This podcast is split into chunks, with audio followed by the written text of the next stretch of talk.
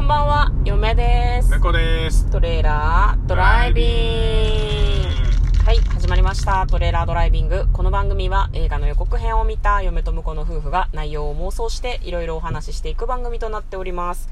運転中にお送りしているので安全運転でお願いします。はい、今日もですね、トレイラードライビングスタジオからお送りしております。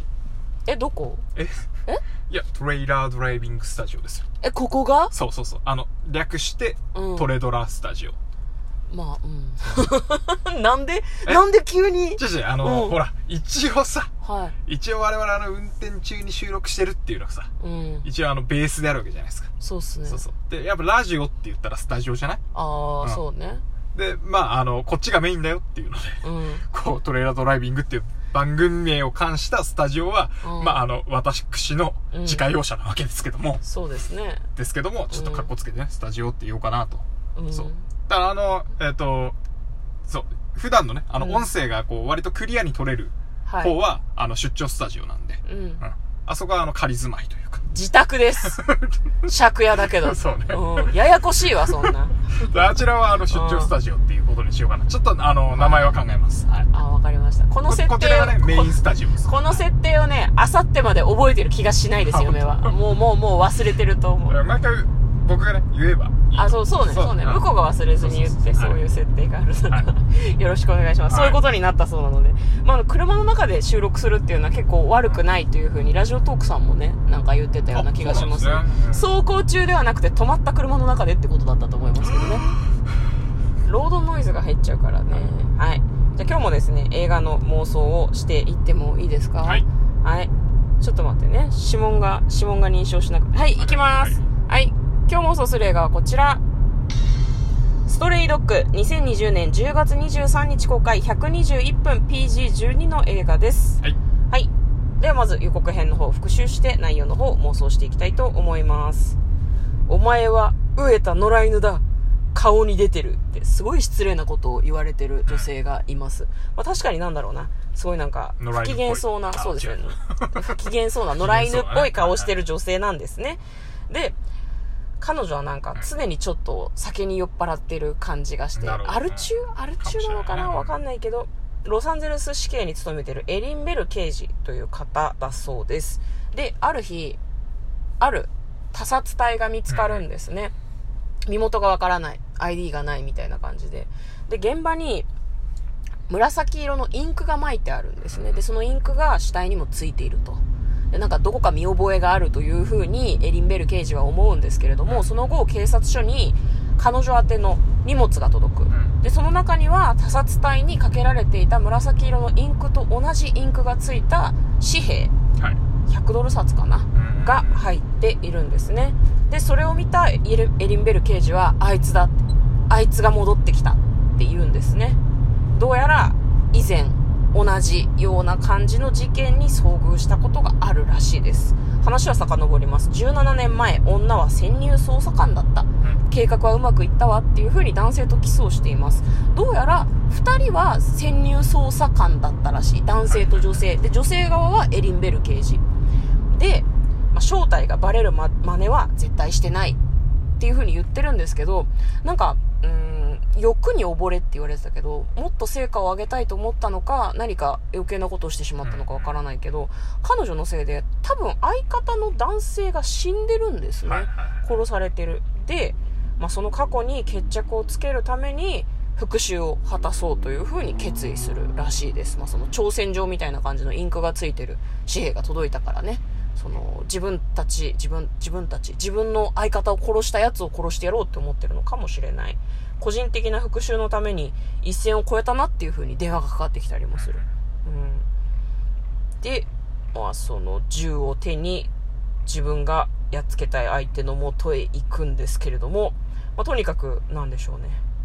暴力的なシーンが続きます。で最終的には復讐かそれとも贖罪かというような感じの終わり方でございました。主演は、えーニコール・キットマンさんですね。うんタイトルは「ストレイドッグ」ポスターにはですねあと一つやり残したことがある。という文字が大きく出ておりました。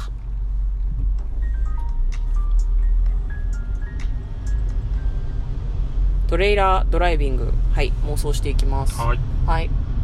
どうっすか？なかなか難しいけどね。うん。これやり残したことっていうポスターの煽りが気になるね。うんそこがやっぱりポイントなのかなとは思うけどね。まあうーんどうどうなんだろうね。娘さんがいるみたいなのね。でニコール・キットマンは、でその娘さんはお母さんのことまあ心配してると。ママ酔ってるの？とか、ママおかしいわよ。とかすごい言われてて。でもなんか娘さんにもね、なんか頭が怒りで爆発しそうなの。って言ったりとかしてて、もうなんか子供にそういうこと言うのって結構限界ギリギリよね。多分ね。ずっとそういう思いを17年間抱え続けているわけですよね。17年か。娘がちょうど17歳ぐらいっぽいのよね、なんか。ああなるほど、ね、予告に出てきた。はいはいはいはいはいだからその相方との間の子供とかだったりするのかしらね。確かにそうかもねもしかしたらそうだねだから結婚するはずの相手だったのかもしれないね、まあ、愛し合ってた相手なのかもしれないけどでまあその人の復讐を果たすためにやっていくってことなんだけどあでもあれなんじゃない、なんだい PG12 だっけこれ？R R15 か。あごめん。PG12 だ。失礼失礼 PG12 うん。そうか。これあれかもね。あの潜入捜査をこうちょっとより頑張ろうとしてさ、うんうんうん。あれじゃないですか。ハニートラップみたいな感じでさ。うん。あの敵の幹部とか。あ17年前の話？そう17年前に行って、うん。だから敵の幹部の子なんじゃない？ああなるほどそうかそうか。でそれをやお前はやりすぎたっていうふうに咎められてたのかもね、なるほどね。でもだとしたらさ娘の安否も気遣われない？結構。敵の幹部の娘ってさ血が繋がってるからさかさらわれちゃがそうれがとか幹部にバレちゃうんじゃない？ああなるほどね。でまあ娘を守るためにそそう。の立ち上がるみたいな感じか。じゃあ何？潜入捜査してた。でもそれはあれか。タッグを組んでた相棒が殺されてその復讐も兼ねてるってことでいいのかな？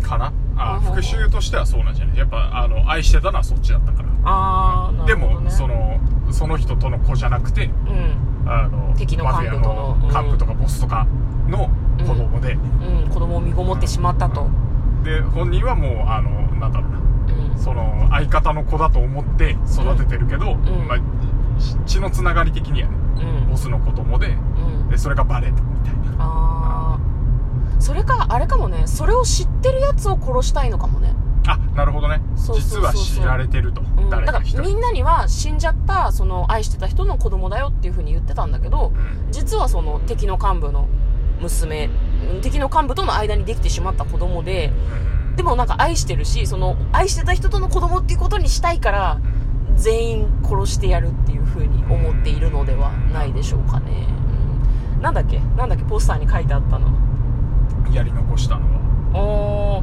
あと一つだっけ。うん、だからあれじゃない？その娘がその敵の幹部の子供なんだったら、ん。それが分かるとやっぱさっきも言ってたけどさ連れてかれちゃったりとかさ良くない道に引きずり込まれたりその他のマフィアからしそうそうなんか狙われたりしそうだから。まあ、だから知ってるやつとともに、あの、いつか気づいて奪い返しに来るかもしれないその敵の幹部とかをうん。殺しとくっていうのはあるかもね。だと思う。娘にもそれは言わないんだと思うそうだね。もしかしたら同僚とかには同僚で信頼できる人には言ったりするかもしれないけど内緒にしてまあその自分は死んでもいいからそのうん。娘にはまっとうな人生を送らせたいっていうあれなんじゃないですかね。気づかせたくないっていうか、ね。そうそうそうそう。でそれを貫通するために今まで刑事でいたっていうことなんじゃないのかな。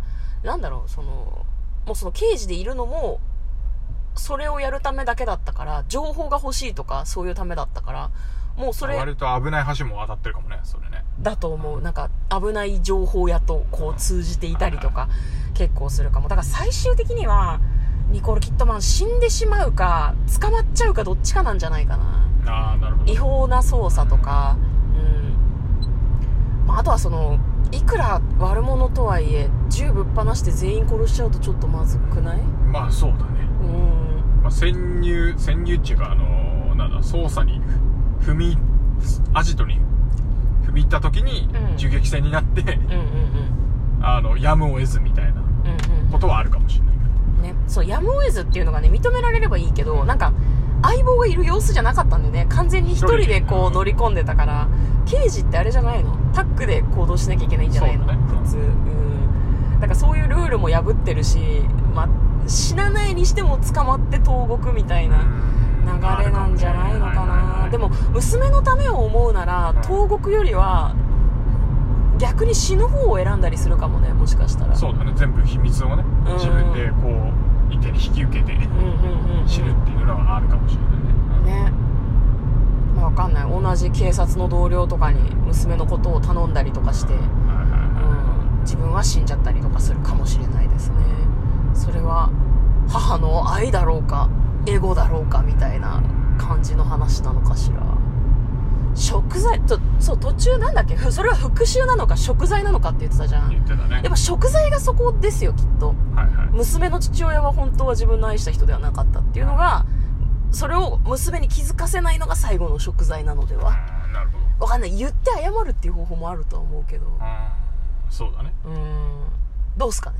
いいんじゃないですかねいいですかね。はい。ね。なんかニコール・キットマンって結構そのピラピラしたオドレスを着てなんかうふふって微笑んでるイメージがあったんですけど今回結構派手なアクションをしてるような感じで楽しみですね。はい。じゃあ簡単にストーリーを読んでまいります。ロサンゼルス市警の女性刑事は酒に溺れ同僚同僚や別れた夫16歳の娘からも疎まれる人生を送っている。17年前 FBI 捜査官クリスと共に犯罪組織に潜入捜査をしていたエリンはそこで取り返しのつかない過ちを犯して捜査に失敗しその罪悪感に今も彼女は苛まれていた。そんな彼女のもとにある日差出人不明の封筒が届く。というような話ですね。行方を膨らま行方をくらませた 17年前の事件の主犯からの挑戦状が届くということです。はい。非常に気になる映画です。ということで嫁とトレーラードライビングまったねー